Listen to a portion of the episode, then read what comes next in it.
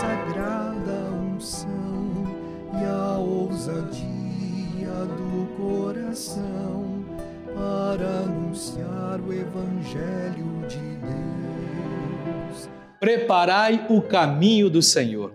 Queridos e amados irmãos e irmãs, a liturgia do segundo domingo de Advento constitui veemente um apelo à conversão, ao reencontro de cada um de nós com Deus. Por sua parte, Deus está sempre disposto a oferecer a todos um mundo novo de liberdade, de justiça, de paz, mas esse mundo só se tornará uma realidade quando aceitarmos reformar o nosso coração, abrindo aos valores de Deus. Na primeira leitura do livro do profeta Isaías, relata a profecia na época do exílio e garante aos exilados a fidelidade de Deus e a sua vontade de conduzir o povo através de um caminho que leva de fato a direção à terra da liberdade e da paz. Ao povo, por sua vez, é pedido que tire os seus hábitos de comodismo, de egoísmo, de autossuficiência e aceite outra vez confrontar-se com desafios de Deus, com os propósitos do Senhor. A segunda leitura da carta de São Pedro aponta para a parousia, a segunda vinda de Jesus. Convida-nos à vigilância, isto é, a vivermos dia a dia, dia após dia, de acordo com o ensinamento de Jesus, empenhando-nos na transformação do mundo e na construção do reino. Se os cristãos pautarem a sua vida por essa dinâmica de contínua conversão, encontrarão no final da sua caminhada terrena novo céu, nova terra, onde habita a paz e a justiça. No Evangelho de Marcos, o profeta João Batista convida os seus contemporâneos e, claro, as pessoas de todas as épocas e lugares a acolher o Messias, aquele que traz a boa notícia da salvação. A missão do Messias, diz João, será oferecer a todos o Espírito de Deus, que gera vida nova e permite viver uma dinâmica de amor e de liberdade. No entanto, só poderá estar aberto à proposta do Messias quem tiver percorrido um autêntico caminho de conversão, de transformação, de mudança de vida e de mentalidade. Em que consistia a pregação de João? Ele apareceu no deserto a proclamar um batismo de penitência para a remissão dos pecados. De acordo com a catequese judaica, o Messias só chegaria quando Israel fosse, na verdade, a comunidade santa de Deus.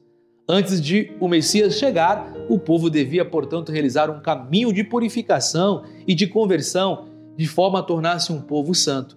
O batismo de penitência Literalmente, o batismo de conversão ou de metanoia, mudança de mentalidade, proposto por João, deve ser entendido neste contexto e representa um convite à mudança radical de vida, de comportamento, de mentalidade.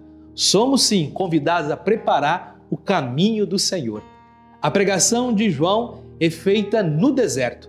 O deserto é, no contexto da catequese judaica, o lugar onde o povo de Deus realizou uma caminhada de purificação e de conversão. Foi no deserto que os israelitas libertados do Egito passaram de uma mentalidade de escravos a uma mentalidade de homens livres, de uma mentalidade de egoísmo a uma mentalidade de partilha, de uma atitude descomprometida a uma aliança com Deus, da desconfiança em relação à proposta libertadora que Moisés lhes apresentou, à confiança total num Deus que cumpre as suas promessas e que é fonte de vida e de liberdade para o seu povo. A pregação de João lembrava aos israelitas a necessidade de voltar ao deserto e de percorrer um caminho semelhante àquele que os antepassados tinham percorrido o caminho da conversão.